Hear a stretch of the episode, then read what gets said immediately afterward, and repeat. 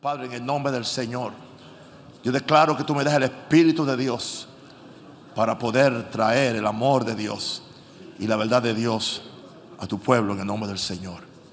Gracias, Padre. Bien, mi tema en esta noche es varón, deja de ser niño y conviértete en hombre. Hay tres palabras, varón, que es masculino. La otra palabra es niño, que es un estado por el cual pasamos todo. Pero hay una meta y es ser hombre. Trágicamente, hay varones que nunca llegan a ser hombres. Porque ser hombre es más que ser masculino. Ser hombre, como ya explicamos desde la primera clase, es tener carácter, sentir una responsabilidad de autoridad y de dominio, la cual la ejercemos en armonía, colaborando con Dios. En 1 Corintios 14, 20 dice, hermanos, no seáis niños en el modo de pensar sino ser niños en la malicia, pero maduros en el modo de pensar. Si el apóstol Pablo le está hablando a esta iglesia, que por, cierto se quedaron niños, y al quedarse niños se volvieron carnales, y no superaron eso. Y él le dice a ellos, no sean niños. O sea, ellos pensaban como niños, actuaban como niños, y le dijo, cuando único pueden ser niños es en el, en el asunto de la malicia, que un niño no tiene malicia. Pero eso sí, sean maduros en el modo de pensar, porque tu modo de pensar va a determinar tu modo de tu actuar. Y yo quiero compartir con ustedes algunos puntos que hice esta tarde o esta mañana. En primer lugar, la realidad de varones porque no, le voy a, no, le voy a llamar hombres enseguida. La, la realidad de varones que nunca fueron hombres y que quizás no tuvieron la oportunidad que usted está teniendo de usted poder ver un ejemplo y de usted poder aprender de alguien. Esto es más que asistir a un seminario de motivación paternal o de motivación familiar, donde quien te da la conferencia no tiene ningún interés en tu persona, sino simplemente en que tú pagues ah, el ticket de 50 o 200 dólares para tú recibir una conferencia intelectual, doctrinal y filosófica, pero que al fin de cuentas no surge, no tiene ninguna aplicación. Eso no es lo que estamos haciendo aquí.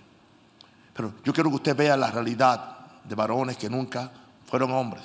Y quiero advertirle que quizás hay cosas de estas que se puedan aplicar a usted. Nunca mi intención es herir o nunca mi intención es degradar a nadie. No creo en eso, creo que es Dios no degrada a nadie. Dios cree en todo el mundo. Jesús creyó en Judas hasta el último momento. Por eso le dijo, con un beso entregas al Hijo del Hombre. Y, Jesús no, no impidió que le diera el beso. Eso indica el nivel de confianza que tenía Jesús en los seres humanos. La realidad de varones, esto se puede aplicar a algunos de ustedes. Crecieron y se criaron en las faldas de su mamá, sin nunca tener la imagen y la influencia de una figura paternal varonil. Y no hay nada malo en que un niño, ¿qué niño no se agarra de las faldas de su mamá? O sea, la mamá ocupa un lugar tan importante en nosotros, porque es la sentimental, básicamente es la romántica, básicamente es la que es emocional, básicamente es la que nos atendía, la que nos curaba las heridas que nosotros nos causábamos. Yo veo a mi esposa cómo aprendió a tomar todo tipo de, formas de curar a, los niños y, y le está pasando ese conocimiento ahora a los hijos y a, las nueras. ¿Por qué? Porque es algo que es, normal que el niño, el bebé, se ampare bajo la falda de su mamá. El problema es cuando nunca hay una imagen y la influencia de una figura paternal varonil, sea que esté en la casa o sea que nunca estuvo en la casa. Y muchas veces estar en la casa no significa que hay una imagen, que, que hay una influencia de una figura paternal. En inglés se le llama padres ausentes, aún estando en la casa. Padres que creyeron que lo único importante era que ellos surtieran la nevera y la alacena para que hubiera lo necesario, pero nunca, nunca le dieron importancia a esos niños, nunca le dieron una expresión de amor, solamente la recibieron de su mamá. ¿Y qué sucede? El niño tenía que hacer algo, refugiarse en la, en la falda de su mamá. Pero ah, cuando eso acontece, hay una, o sea, hay un vacío en la persona porque no hay imagen ni influencia de una figura paternal. Y muchas veces uno llega a replicar lo que uno vio y lo que uno experimentó. Ahora, a Satanás y al sistema cósmico de este mundo les conviene que un varón no se vea y actúe como un verdadero hombre. Esta es la historia de muchos que se han volvido homosexuales. ¿Entiende? No fue que Dios los hizo homosexuales, fueron las circunstancias. No pudo desarrollar su verdadero género. No hay tal cosa como un transgénero. Es hombre o es mujer. Hay una explicación para todo.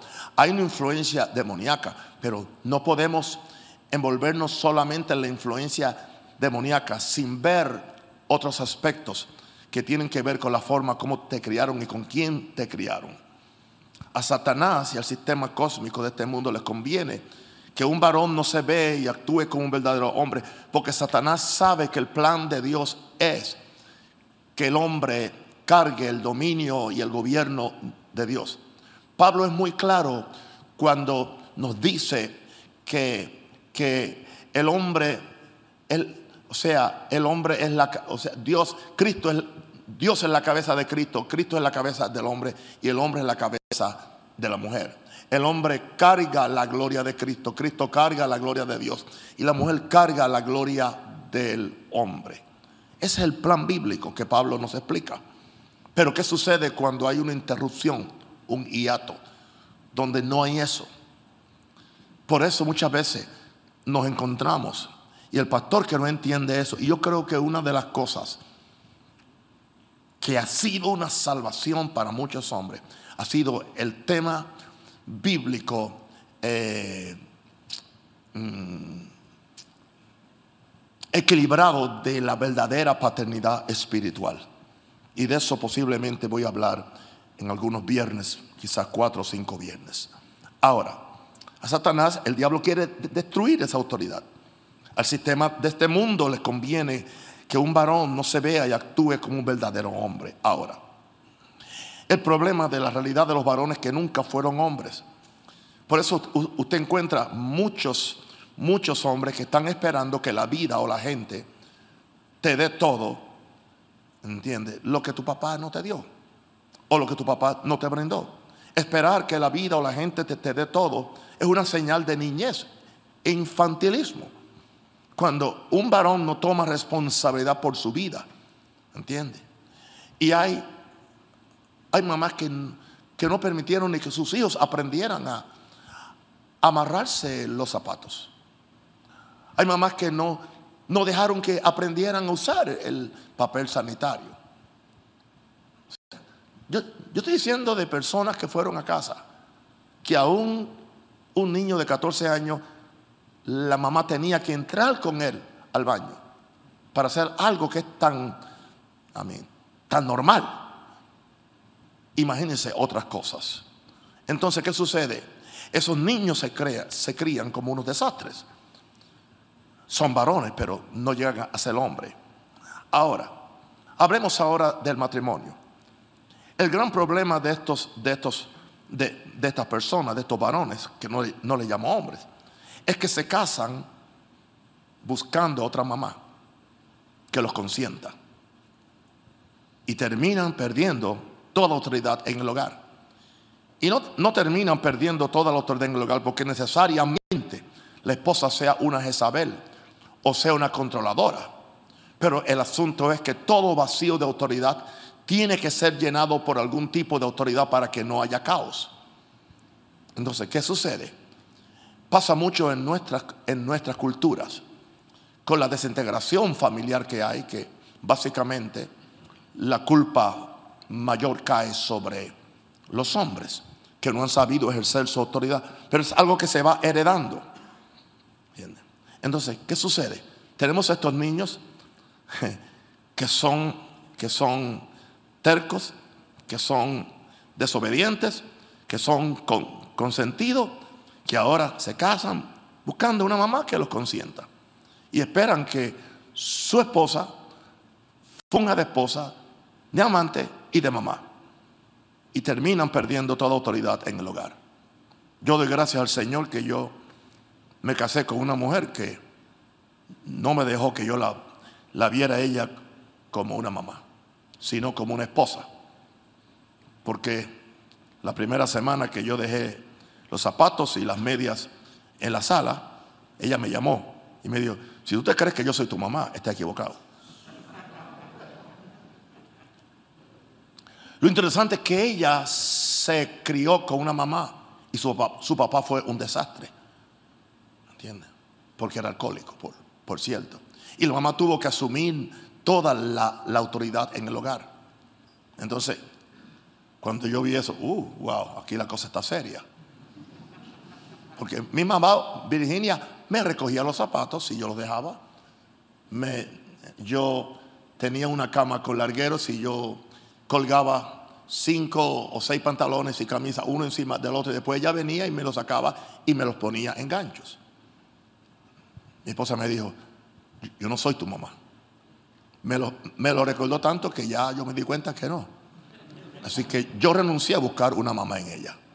Es una gran mujer, es una gran mujer, es una gran madre, pero yo me di cuenta. Y yo no era que yo venía de un hogar disfuncional, sino que son malas costumbres que uno toma.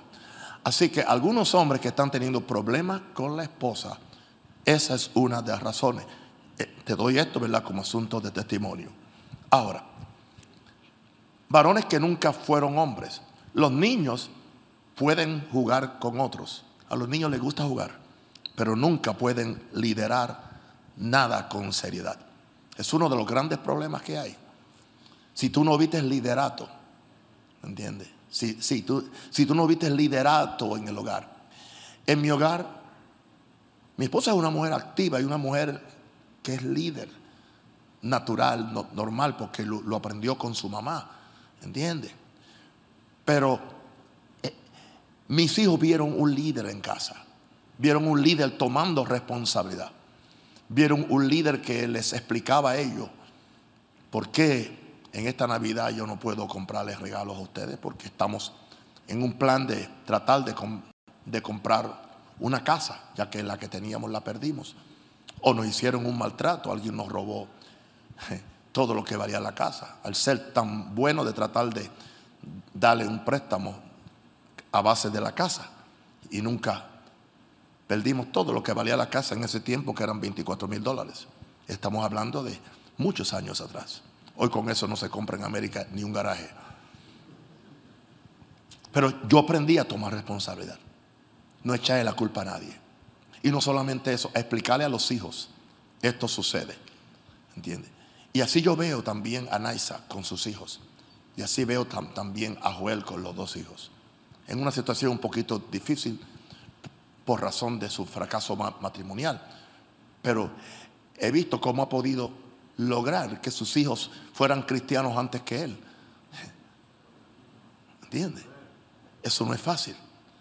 Así que yo oro que usted escuche este mensaje y que usted Muchos de ustedes me han dicho, mire, que yo, mi papá, o sea, usted es mi papá, verdadero. O sea, yo no, mi papá nunca me dijo, yo te amo. Y, yo tampoco aprendí a decirle que te amo. Y me siento raro diciéndoselo. El día de los padres vino aquí un joven y se me acerca y me dice, y me dice, papá, le quiero decir algo. Yo, ah, hoy el día de los padres, pero yo no quiero ir a ver a mi papá. Y yo, ¿cómo que no? No, yo no quiero verme, papá. Pero, ¿qué usted cree? Mire que preguntarme a mí qué, yo creo. Y yo le digo, usted va a ir a ver a su papá. Pero papá, pero es que no me siento bien. Va. ¿Usted quiere vivir largo? Biblia enseguida, Biblia enseguida, sin discutir. ¿Usted quiere una vida larga? Pues honre a su padre y a su madre. No importa lo que él haga, porque la honra, la honra, tú no honras a alguien como un premio. Tú, tú honras a alguien porque su posición demanda ser honrado. Hay gente que honran a una autoridad mientras le conviene o mientras pueden sacar algo o mientras tienen una agenda secreta. Pero el honor es como a Dios, a Dios se le honra. Independientemente que Él me conteste la oración como era mi antojo, independientemente de lo que yo reciba, lo que esperaba de Él o no. Porque su posición de ser creador y rey del universo amerita la honra. Uno de los grandes problemas que se ha perdido es el, el principio de honrar. Tú no puedes recibir de un hombre de Dios o de una autoridad si tú primero no lo honras. Ahora, vamos entonces a ver cómo se sale o saliendo de la niñez infantilismo natural y espiritual. Y le digo una cosa, si usted no brega con eso, lo va a cargar hasta el sepulcro. Lo va a cargar hasta el sepulcro. Nunca podrá ser un líder. Y un líder no es que va a ser ni pastor, ni pastor, ni apóstol. Simplemente líder en el hogar, líder con su esposa, líder en lo que Dios le, ponga a hacer. En 1 Corintios 3, el 1 al 3, vamos a leer palabras del apóstol Pablo a estos corintios, a los cuales él le llamó niños y después carnales. De manera que yo, hermanos, no pude hablaros como espirituales, sino como a carnales, como a niños en Cristo. Hay tres palabras espirituales, carnales y niños, que son tres niveles en el crecimiento de un cristiano. Todos empezamos como niños, nadie empieza como espiritual, pero tú no debes eh, pasar, quedarte como niño, quedarte como niño involucra que eventualmente al tú rehusar el principio de crecimiento, en la forma como lo explico en esta noche, automáticamente te conviertes en un carnal y nunca serás espiritual. Mira lo que le dice Pablo a los, a los corintios, que eran sus hijos espirituales. Odía beber leche y no vianda.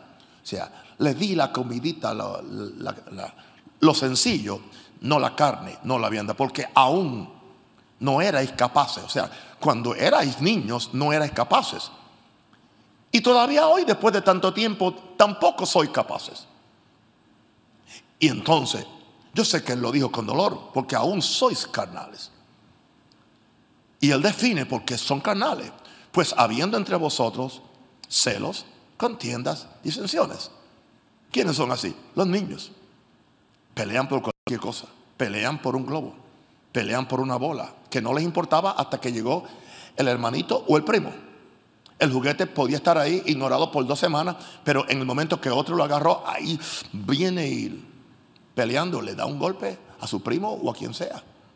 Celos, contiendas, disensiones. Eso es lo mismo que pasa en la iglesia, ¿entiende? Los carnales. Hay alguien que nunca ha hecho nada, que nunca se ha preocupado por, por servir, entonces viene otro, se recién convierte, eh, recibe la palabra, se da todo y entonces ve que aquel otro de repente, ahí viene, le quiere arrebatar el juguete. Porque ese juguete era mío, nunca lo usaste.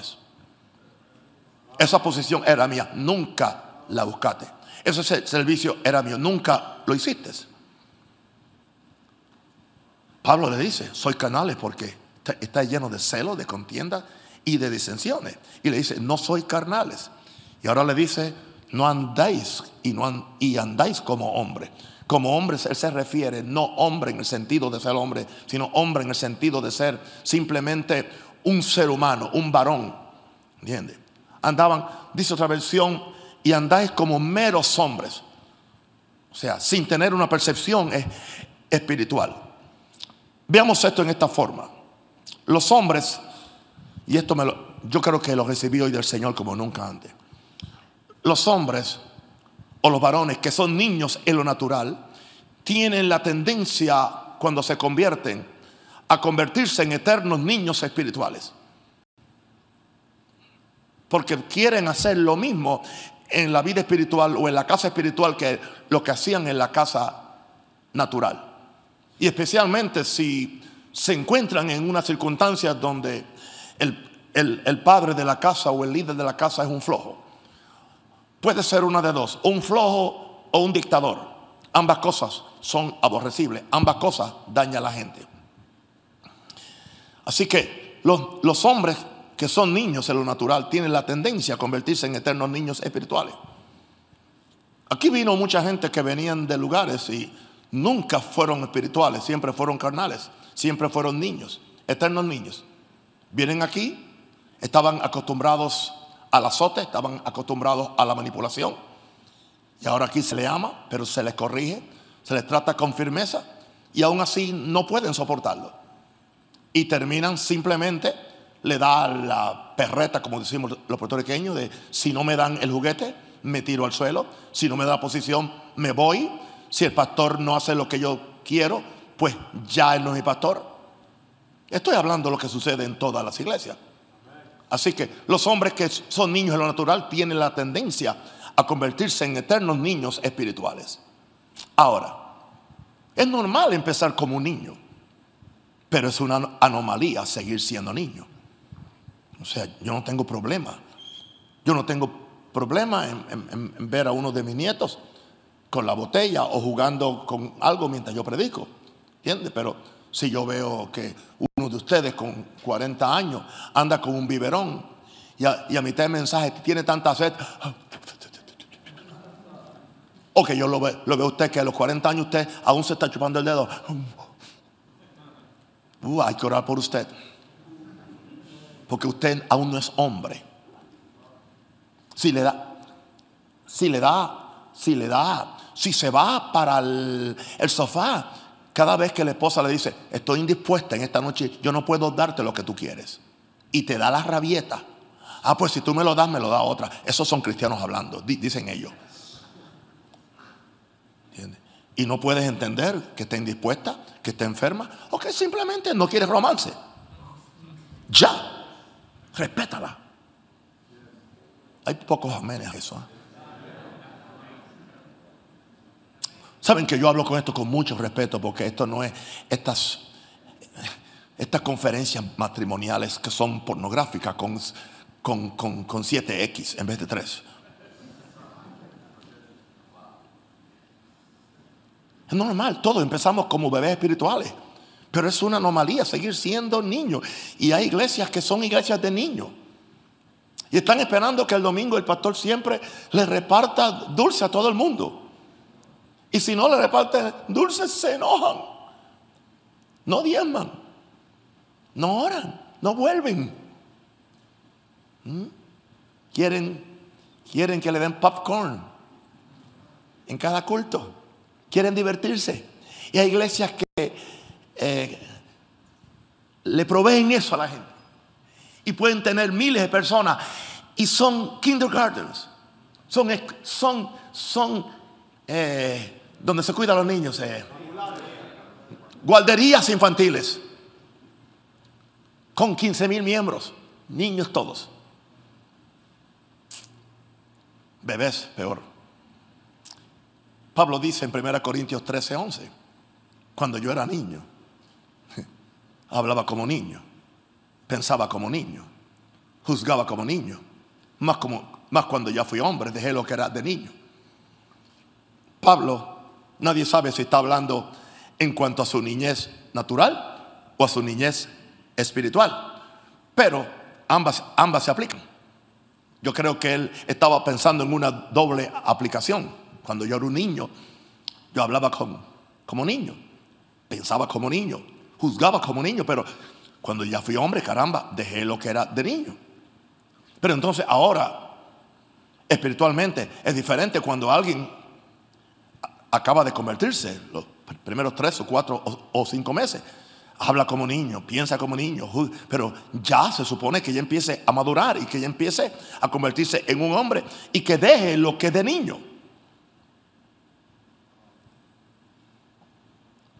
Yo lo siento.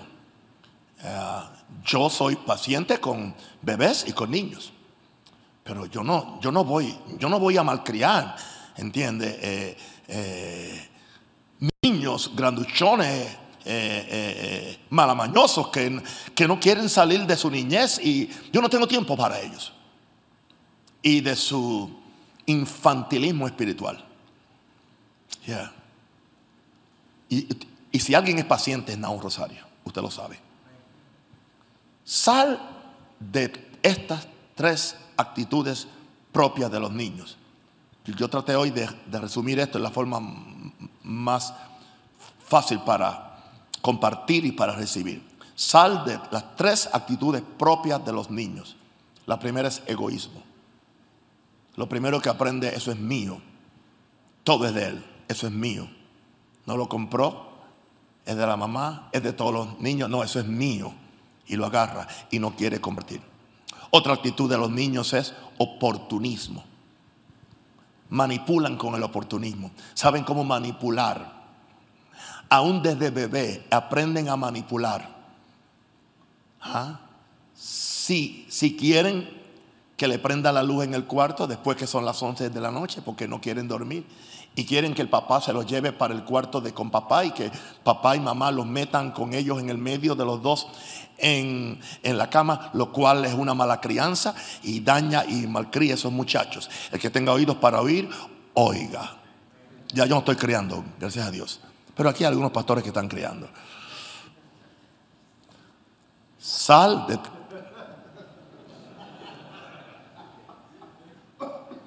Si esto tiene que ver algo con alguien, es mera coincidencia, porque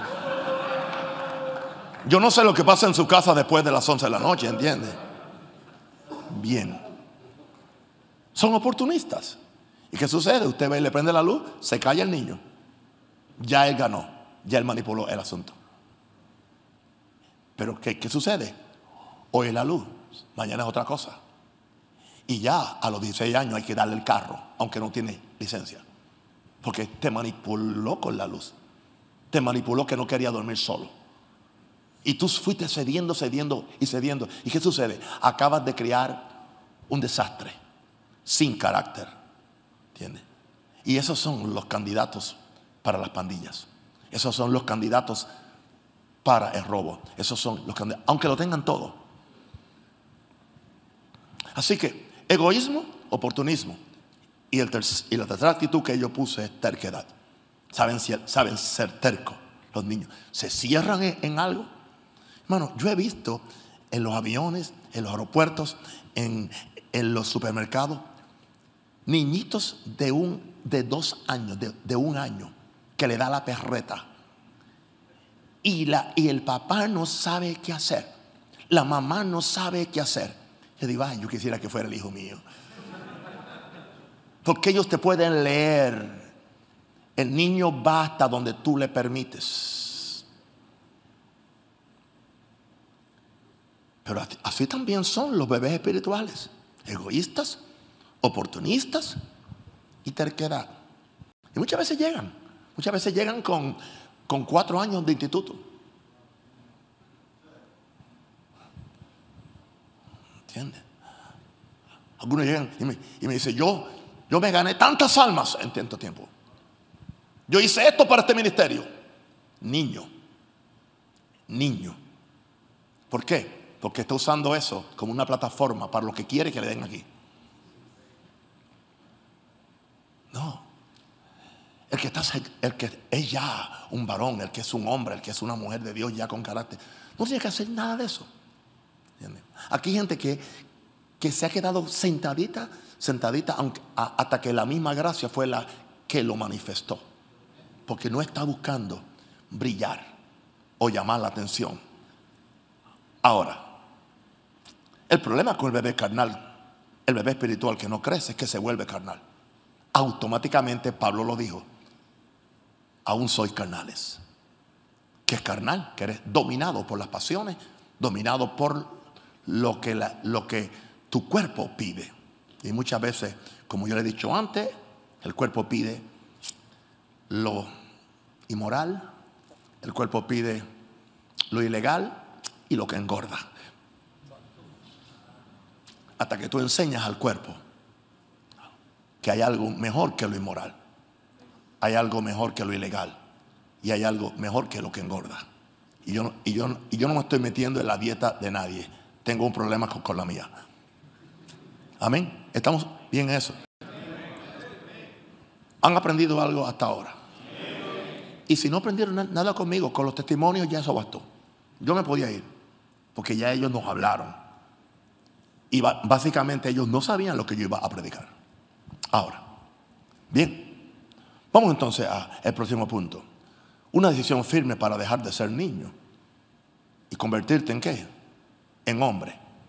Dejar de ser niño, dejar de ser bebé, dejar de ser malcriado y convertirte en un hombre. Primera Pedro 2, 1 al 3. Es un mandamiento, desechando pues toda malicia, todo engaño, toda hipocresía, envidias y todas las, detracciones. Hay cosas que hay que desechar. Desead. Y después tiene que haber un deseo. Interesante que el deseo no viene hasta que tú te deshaces de ciertas cosas. Porque esas cosas son el peso que te agobia, como dice, despojado de todo peso y del pecado que nos agobia. Desechando pues toda malicia, todo engaño, hipocresía, envidia y todas las distracciones. Desear como niños recién nacidos la leche espiritual no adulterada, para que por ella crezcáis para salvación. Le está hablando a los cristianos que se convierten. Deseen, deseen, aleluya, la, la, palabra de Dios, la, palabra no adulterada, para que por ella crezcáis para salvación. Tú no puedes alimentarte de, de, té de lechuga como uno le daba a los niños para que durmieran bien, servía la lechuga y bueno, eso los engañaba, pero a, las 2 de la mañana, ¡wow, wow, wow! Y hay que meterle el biberón, prepárate Cristian, gloria a Dios hay que meterle el biberón. Yo tomaba turno con mi esposa, ¿ok? Una noche ella, otra noche yo. Ningún varón dice, aleluya. Y no se atreva a decirle a su esposa, tú fuiste quien lo pariste. Porque si yo le voy a enseñar a ella a decirte a ti, y tú fuiste quien lo hiciste. Y a su nombre. Gloria a Dios. Así es que uno dura con una mujer 48 años. Y todavía me cocina bien. Si tú quieres comer, frente esos dos huevos, pero yo no, yo no soy, yo, yo no soy cocinera. Yo sé que usted nunca ha oído eso de su esposa. Yo tampoco nunca. Porque en ese aspecto es una mujer muy responsable. Desechando pues toda malicia. No evadamos la necesidad del crecimiento espiritual, no estoy hablando de un crecimiento emocional o intelectual. Hay iglesias que son intelectuales y la gente crece intelectualmente. Uh, como la gente sabe versos bíblicos, saben doctrinas, saben teología, saben todo. Y eso, eso, la cabeza es así, es como un monstruo. Pero es un cuerpito así bien chiquito. Por eso siempre están cayendo. Si tu cabeza es más grande que tu cuerpo, te caes. Siempre están cayendo en pecado en cuantas cosas hay, son los primeros que resbalan, porque son muy cabezones. Dios hizo la cosa, Dios nos hizo bien balanceado, de forma que la cabeza está en el medio, para que tú pienses, ¿ves? Está en el medio. La cabeza no está en un lado, está en el medio y está arriba, para que sea lo que te controle a ti. ¿Entiendes?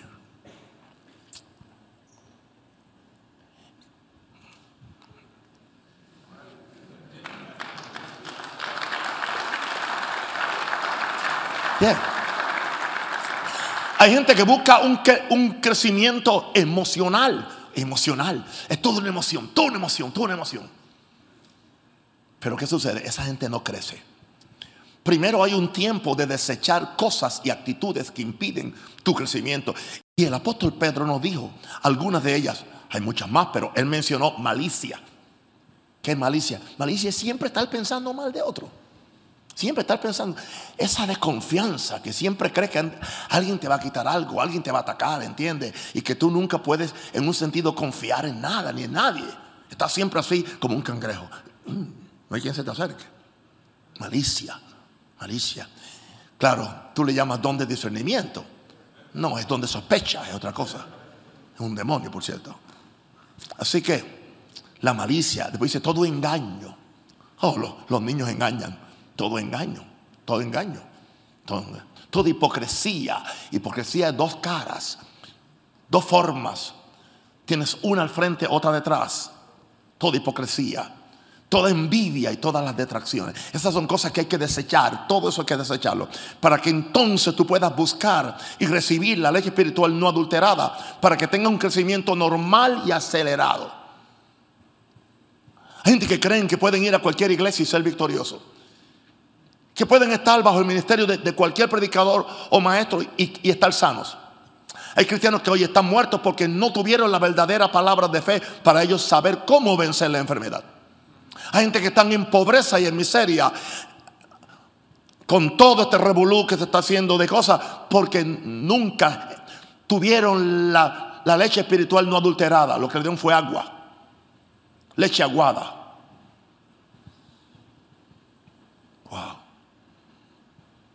Y no crecen, no crecen, porque dice, recibe la leche espiritual no adulterada para que por ella tengas un crecimiento normal y acelerado. Dios quiere que o sea, el crecimiento debe ser normal. Tú no puedes hacer, acelerarlo tanto de forma que dañe al individuo. ¿Entiendes? Por eso yo no puedo esperar que un recién convertido piense como yo, ore como yo, vea el mundo espiritual como yo. Hay que darle lugar. Si soy paciente con, si fui paciente con Joel y fui paciente con Nice, Padre Santo, bien, tengo que ser paciente ahora con No Real. Muchas veces yo le digo a, a los papás, a los, papás y a, las mamás de, mis nietos, que las veo que no tienen paciencia. Y yo digo, pero ¿y cómo eras tú? Ah, pero papá me está quitando autoridad. No, yo no te estoy quitando autoridad. Yo te quiero recordar que yo fui muy paciente contigo. Y, es más, y sabe una cosa, lo, que estás viendo en tus hijos es como tú eras. Brega como yo bregué. Sí, porque a veces queremos que la gente crezca aceleradamente. Cuando nosotros mismos tenemos tantas lagunas y tenemos tantos baches. Ok, ahora, ¿por cuánto tiempo seguirás siendo niño? en la palabra. ¿Por cuánto tiempo? Es una pregunta. Vamos conmigo, Hebreos 5, 11 al 14. ¿Por cuánto tiempo seguirás siendo niño? Toda la vida. ¿Eso es lo que tú quieres? Eres varón, pero no convertiste en un hombre de Dios. Hebreos 5, 11 al 14. Y yo creo que fue Pablo quien escribió la, epístola. No puso el autor para que fuera recibido por los hebreos, porque ellos eran mesiánicos y le tenían quisquilla a Pablo, porque Pablo se, había ido a los gentiles y había renunciado a ciertas prácticas hebreas. Acerca de esto tenemos mucho que decir. Estaba hablando de Jesús, de Melquisedec, iba a hablar del, sacerdocio de Jesús. Tenemos mucho que decir, pero es difícil de explicar. Eso es un problema para un predicador, un maestro, por cuanto habéis hecho tardos para oír. Se habían hecho tardos para oír. Porque debiendo ser ya maestros. Maestros aquí no se refiere al oficio de maestro, Maestro aquí se refiere a que tan siquiera conocieran los sencillos rudimentos del Evangelio, de forma que le pudieran explicar el Evangelio a cualquier neófito o a cualquier incrédulo o a, otro niño. A eso es que se refiere Pablo. Ya deberíais ser maestros, ya deberías tener un conocimiento básico para poder instruir a otros en la palabra. Pero entonces, lo importante aquí es la, expresión después de tanto tiempo. O sea, Él no te está pidiendo algo. Él dice, después de tanto tiempo. No es injusto que yo le pida al hijo a los 15 años que tenga su cuarto recogido después de tanto tiempo. No se lo podía exigir cuando estaba en la cuna y, con tres meses. ¿Entiende? No podía exigir que se limpiara él mismo. No podía exigir que se bañara o que se cambiara. Pero ya a los seis años, ya él tiene que aprender a amarrarse sus zapatos.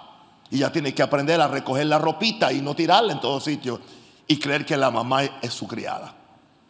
Y lo mismo pasa en la iglesia. Usted tiene gente que siempre está haciendo reguero y quieren que otros sea que los recojan y nunca asumen responsabilidad personal. Mira, hijito, si tú la regaste, acéptalo y dile a tu autoridad. Si es un padre responsable, no te va a condenar, no te va a matar, no te va a, poner en, en, una esquina. Tu padre espiritual se va a dar cuenta de, la, de lo que está pasando. Es más fácil así. Porque así es que yo brego, que yo bregaba con mis hijos y aún brego así con mis hijos, aún estando grandes, no crea usted. Porque debiendo ser ya maestros después de tanto tiempo, tenéis necesidad de que se os vuelva a enseñar otra vez cuáles son los primeros rudimentos de la palabra. Los primeros rudimentos. O sea, hay que volverte a decir lo mismo y lo mismo. Y habéis sido a ser tales que tenéis necesidad de leche y no de alimento sólido. ¿Entiendes? Prácticamente, nutricionalmente hablando, ya yo no necesito leche para mi, para mi nutrición. No es necesaria ya. O sea, yo puedo vivir todo el resto de mi vida sin tomar leche y, comer saludablemente otras cosas. Yo no necesito leche. Es más, muchas veces la leche ya en el estado a los adultos lo que le hace daño. Pero tú no puedes estar sin leche si eres un niño. Necesitas la leche. O sea, hay cosas. Entonces, muchas veces la tentación que yo he tenido es de que en cada culto, especialmente el domingo, simplemente darle lechita para que la gente se sienta bien, para que la gente venga y para que la gente ofrende. Se lo digo, soy tan, tan sencillo y tan, y tan eh, eh, franco para decírselo y tan humilde. Porque uno ve lo que le funciona a otro. Pero que yo sería responsable de tener de tener una iglesia de imbéciles.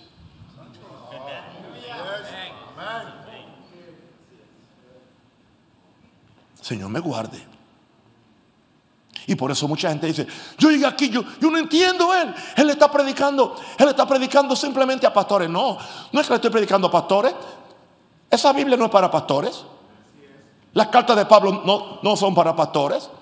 Él le, le escribía a las iglesias, no al pastor. Nunca le dijo que era al pastor. Dice a los santos que están en Éfeso, a los santos que están en Filipo, a los santos que están en Colosa, a los santos que están en Galacia. Cuando tú ves eso, tú ves el infantilismo espiritual que tiene esta iglesia moderna. No solamente en Panamá, en el mundo entero. Y tú te das cuenta cómo los repartidores de dulces predica un mensaje y tienen 300 mil personas que les gustó el mensaje y hacen comentarios y no hay nada de sustancia, no hay nada. No es ni buena leche. Porque yo, todavía me tomo un vaso de leche, pero tiene que ser buena. Pero que, no me la traten de arreglar echándole mitad agua y mitad leche. Porque ya no sirve, es adulterada. En Puerto Rico se sabía porque en Puerto Rico eh, eh, habían vaquerías y traían la leche y, uno sabía cuando la leche, el vaquero allá le había echado leche, agua a la leche para que le rindiera y hiciera más plata. Yo sé que en Panamá nunca han hecho eso, por cierto, no. Aquí no.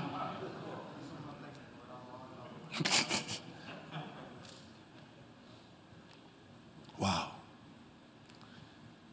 y habéis llegado a ser tales que tenéis necesidad de leche y no de carne o de alimento sólido. Y dice, y todo aquel que participa de la leche es inexperto en la palabra de justicia porque es niño. Quiero que me escuchen bien y entiendan bien qué es lo que está diciendo el autor. Ser inexperto en la palabra de justicia tomar la palabra de justicia como una excusa para pecar. Yo soy justo ya por la fe. Yo soy la justicia de Dios en Cristo. Yo puedo pecar y no me pasa nada, porque yo soy justo. tomar la palabra de justicia en la forma equivocada. ¿Entiende? O sea, el yo pecar no, no me quita mi justicia, porque yo soy eternamente justo. Yo fui hecho justo como Cristo fue hecho pecado, así que mi esencia es justicia. Sí, pero entonces hay un balance. El asunto es que cuando eres inexperto en la palabra de justicia, se te olvidó que tú eres justo para que camines justo, para que hagas justicia. Por eso dice en Apocalipsis, el que sea justo, justifíquese más. Y el que sea sucio, ensúciese más. Porque es niño. O sea, un niño siempre, siempre, siempre se va al extremo con las cosas. Usted lo puede ver. En un momento están, pero riéndose y gozoso y, eh, de repente son como el clima de Chicago, están llorando, están haciendo, y es el mismo niño, y no se le ha hecho nada. Son cambiantes, no, son constantes, no son consistentes, porque son inexpertos, porque es niño. Usted puede ver los niños en la iglesia, los que somos pastores y líderes. Un día, gente que un día viene y dice, uy, desde que entran por allá, esa la mamá, sale va, eh, oh, oh, aleluya. Uh, hoy llegó, hoy llegó el espiritual. La misma persona, espera otro culto. Ah, uh, cuando entra.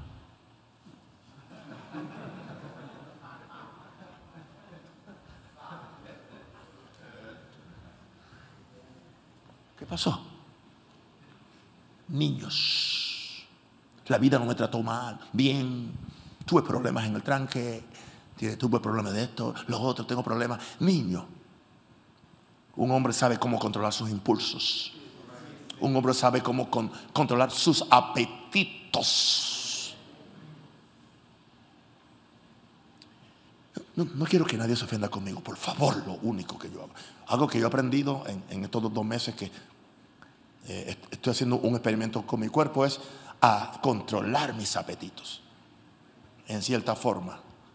Que si yo le puedo decir no a una comida que he decidido no comer, también le puedo decir no a una mujer que no me conviene porque no es la mía. El principio es el mismo. Y también le puedo decir no a la avaricia, un dinero que no es mío. Y le puedo decir no a hablar lo que yo no tengo que hablar. Es asunto de crecimiento. Es asunto de madurez. Padre Santo. Todo aquel, pero alimento sólido, alimento sólido, diga, alimento sólido, es para los que han alcanzado qué? Madurez. ¿Y sabe qué es madurez? Los que por el uso, por el uso, la palabra uso es los que por la práctica tienen los sentidos, verso 15, 14, tienen los sentidos, los sentidos. O sea, habla de los cinco sentidos, están ejercitados, están enseñados, que ya tus cinco sentidos saben discernir lo que es bien, lo que es bueno y lo que es malo. No necesitas un policía espiritual o un sargento, sino que ya tú eres espiritual porque tú te cuidas solo, te proteges solo. Eso es la verdadera espiritual, espiritualidad, no es levantarse hablando en lengua y acostarse haciendo una danza en el espíritu. Mucha gente que hace eso no son espirituales. ¿Cómo tú los ves? ¿Cómo tú los ves que por pastores que por 15 minutos de placer pierden todo en la iglesia, pierden toda la fama, pierden toda la, el oficio que Dios le dio por 15 minutos de placer?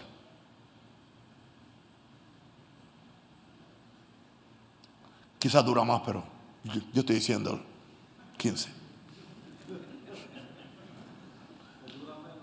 O menos. O no pudiste ni completar. Y es peor.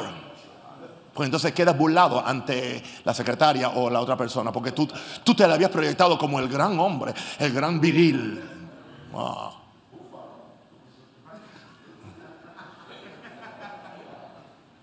Estoy con hombres hablando, ok. Y si alguna hermana de Metiche se puso a ver esto, eh, esto en Facebook, es asunto suyo porque usted sabe que esto es para hombres. Así que no me culpe a mí de que usted está espiando. Es el problema suyo ahora, porque esto es para hombres. Y está bien claro en mis videos ahora. Usted se expone. Ah, pero no, no, no, yo estoy hablando con hombres. Un pastor me llama ayer me dice, me dice, papá, ¿sería posible? Mañana yo tengo el culto. ¿Por qué no, no desconectamos con la conferencia suya? Y de, ¿qué qué?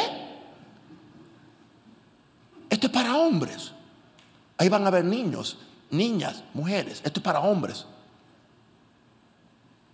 quería evitar prepararse para un culto dependiendo del mío. Y yo sé que Él me va a escuchar en esta noche, pero Él me quiere muchísimo y es muy, muy especial para, mí. Aleluya. Así que el alimento sólido es, oh, esto que yo le estoy dando a usted, esto es alimento sólido. Esto es alimento sólido. Vaya usted, vaya usted a la, ¿Alguien fue a esa conferencia familiar que tenían por ahí donde estaban cobrando 500 dólares? ¿Alguien fue? En una iglesia aquí en Panamá estaban cobrando 500 dólares. Y le iba a dar un, filósofo, una, filósofa, ¿no? Ah, una psicóloga que se ha divorciado cuántas veces? Cuatro veces. Cuatro veces. Y el seminario era por persona, por familia, 500 dólares. Aquí en una iglesia.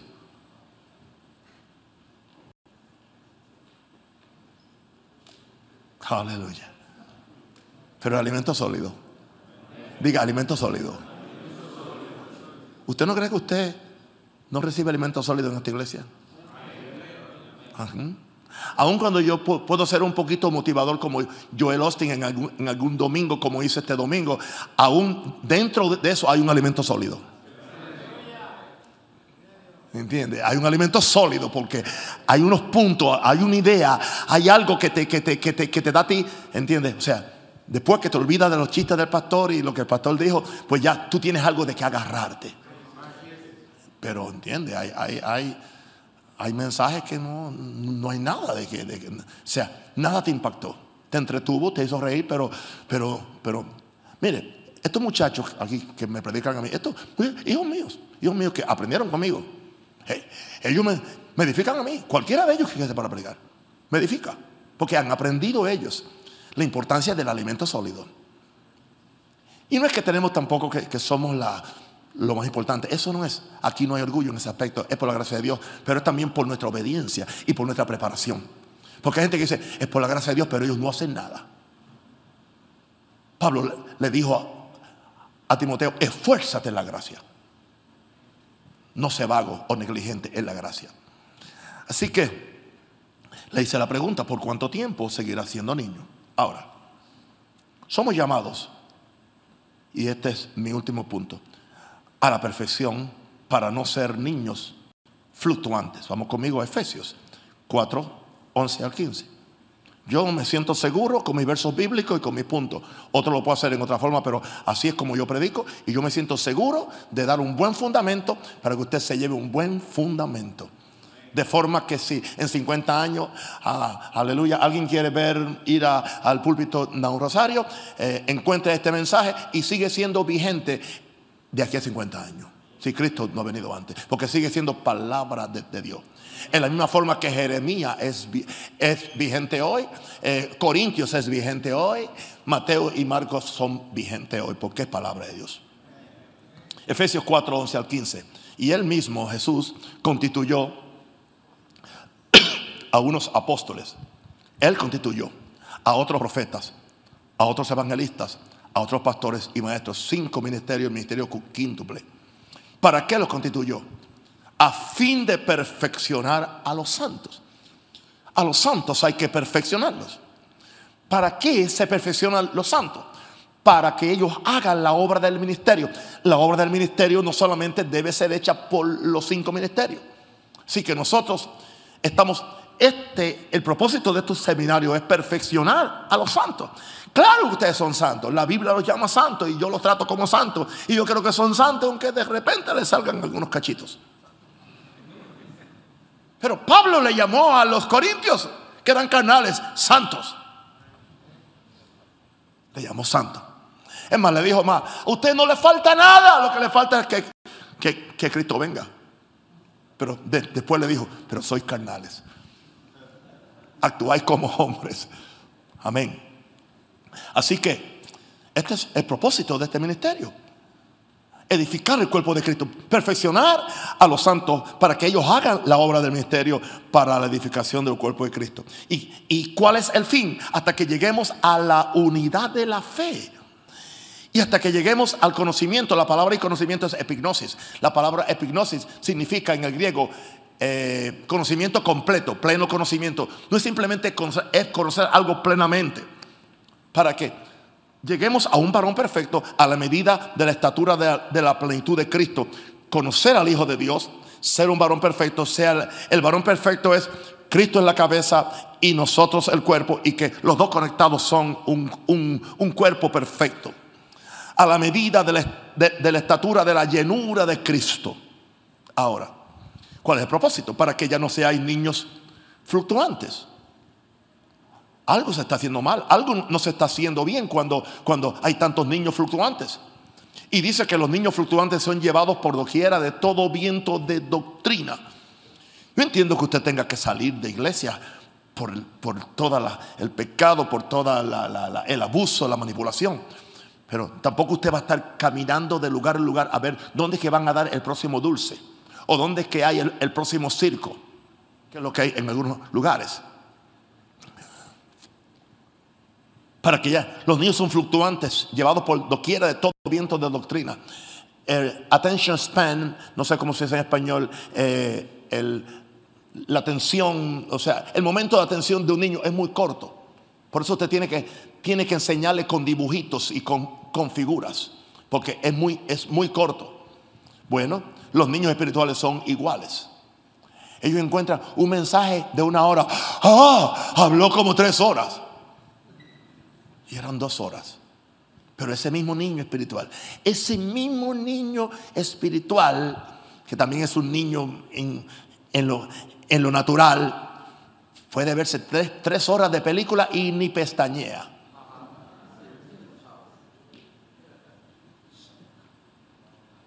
Y no se duerme.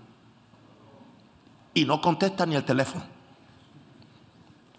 Yo no digo que eso sucede cuando yo los llamo y no me contestan, no creo que sea eso. Bien, para que ya no sea niños fluctuantes llevados por doquiera de todo viento, viento de doctrina, por estratagemas de hombres que emplean, que para engañar emplean con astucia las altimañas del error. No tienen discernimiento para discernir, sino que Dios espera que siguiendo la verdad en amor crezcamos en todo, en cada área, tengamos un crecimiento integral en todo, en aquel que es la cabeza, esto es Cristo. Comento esto.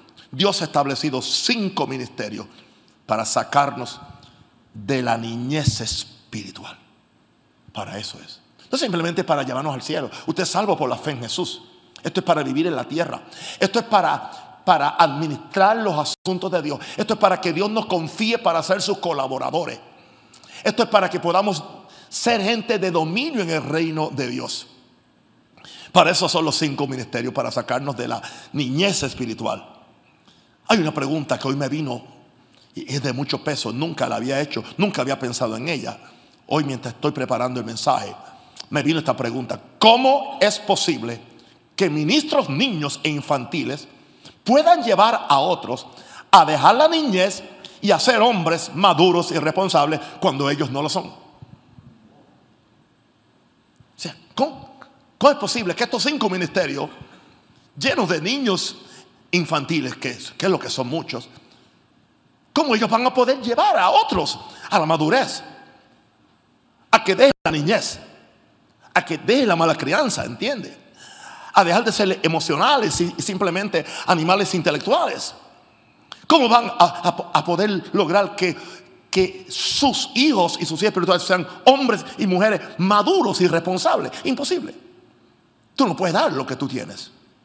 Cada cosa se reproduce de acuerdo a su especie. Así que no es cierto. Donde quiera que se alaba a Dios, no importa, todas las iglesias son no todas las iglesias. Hay iglesias que te matan. Y hay iglesias que te resucitan. Hay iglesias que te llevan al infierno, otras te llevan al cielo. me da pena decirlo. Y por eso, y yo no estoy poniendo mi iglesia en ningún pedestal, porque lo que debíamos hacer, estamos haciendo. No es como que estamos haciendo algo que fuera. No, no, no. Estamos haciendo lo que Dios nos mandó a hacer. Y si no hacemos esto, le, tendría, le tendremos que dar cuenta a Jesús. Hermano, yo tiemblo. Yo tiemblo porque algún día yo me tendré que parar cara a cara ante mi Señor y ante mi Maestro. Como dice en hebreo, aquellos pastores que tendrán que dar cuenta de vuestras almas. Yo tengo que dar cuenta por todo lo que yo he predicado. Si mi teología fue incorrecta, si mi predicación fue acomodaticia para que la gente diera plata o para que la gente me, aplaudiera, Jesús me va a reprender. Puedo perder una de dos, mi recompensa o el cielo, o las dos cosas. Y yo no quiero perder ni el cielo ni mi recompensa. Este asunto es muy serio. Estamos bregando con la eternidad. Mire hermanos, cuando yo oía esto,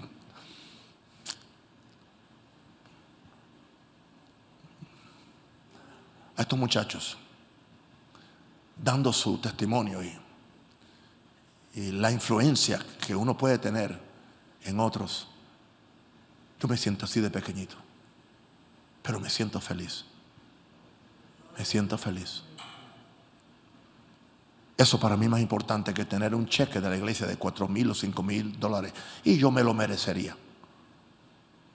Porque la, la empresa privada te paga más que eso. Eso no, pero eso no es lo que viene al caso. Ver a alguien diciendo, aleluya, yo no conocía a Dios. Yo no era cristiano. Yo no iba para el cielo. Y usted vino. Y usted me sacó. Y usted me enseñó. Yo no sabía cómo amar. Mi papá no me enseñó a amar. Aleluya.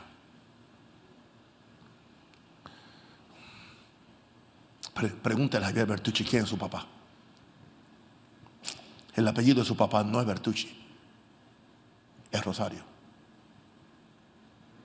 Aunque no tiene un certificado de nacimiento. Porque así es que él lo ve, es lo que él ha recibido. Y así él, reacciona. Y así él honra. Y también le puede preguntar a Hugo López y preguntarle a muchos más. Porque si hay algo que ha pasado con el ministerio es que Dios me, por alguna razón Dios me ha confiado. Todos, los huérfanos, los maltratados, los que no tenían una imagen paternal, de forma que el propósito de Dios se pudiera cumplir en ellos. Porque la razón por la cual muchos no pueden ver a Dios como Padre es porque nunca vieron a nadie aquí en la tierra como Padre, ni aún a su propio pastor. Por eso no pueden ver a Dios. Dios sigue siendo Dios, pero no, no Padre.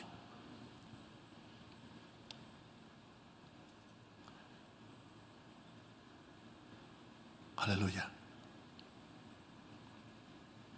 Niños fluctuantes andan buscando juguetes, entretenimiento religioso y comida rápida.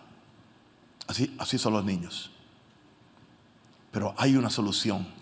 Por eso es que los niños, los niños juegan para, los niños, los dones del Espíritu son juguetes. Para los hombres, los dones del Espíritu son herramientas. ¿Ok? ¿Usted ha visto una caja de herramientas para un niño que se le regala, se le regala en la Navidad? Tiene serrucho, tiene martillo, tiene taladro, tiene clavos, pero son todos plásticos.